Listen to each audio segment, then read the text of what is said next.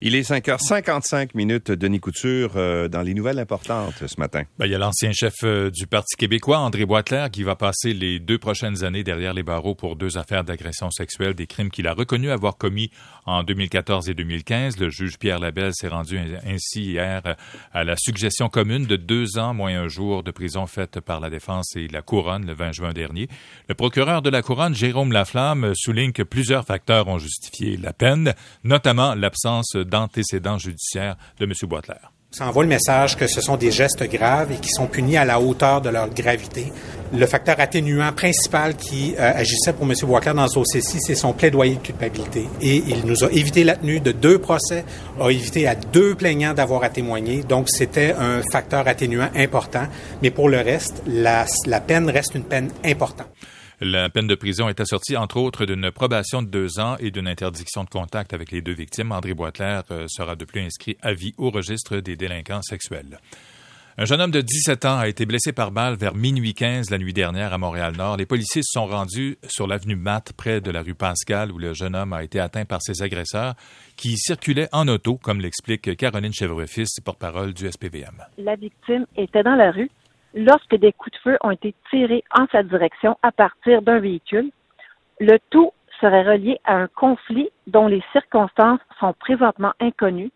Des douilles ont été trouvées au sol.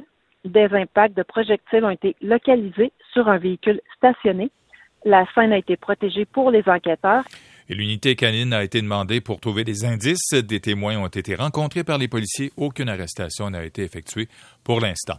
Développement dans l'affaire du viol collectif présumément commis par mhm. euh, les joueurs euh, juniors de Hockey Canada. Le Globe and Mail révèle un échange de textos entre la présumée victime et un des joueurs. La femme explique que sa mère a appelé la police contre son propre gré après la rencontre qu'elle a eue avec les joueurs. Le joueur lui écrit qu'il croyait qu'elle avait du plaisir cette soirée-là. Elle lui répond qu'elle était ivre.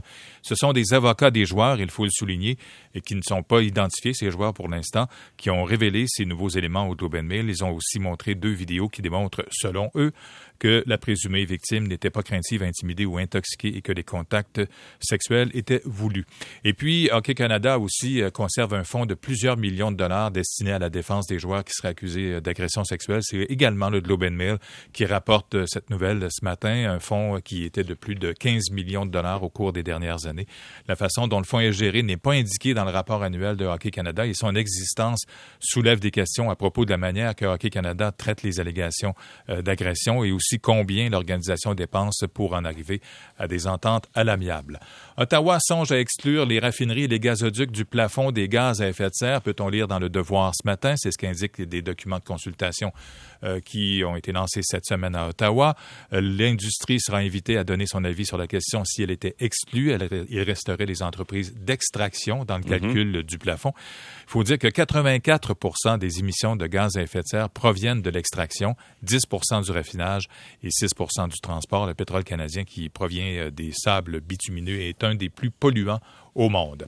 Et je termine avec la National Rifle Association, la NRA, qui est le puissant lobby des armes à feu aux États-Unis, qui a salué hier les actes du civil armé qui a abattu dimanche un tireur dans un centre commercial de Greenwood, en banlieue d'Indianapolis. Rappelons qu'un homme de 30 ans a été tué et deux autres blessés par un homme de 20 ans avant que ce dernier ne soit abattu par un client qui portait une arme sur lui dans un lieu public.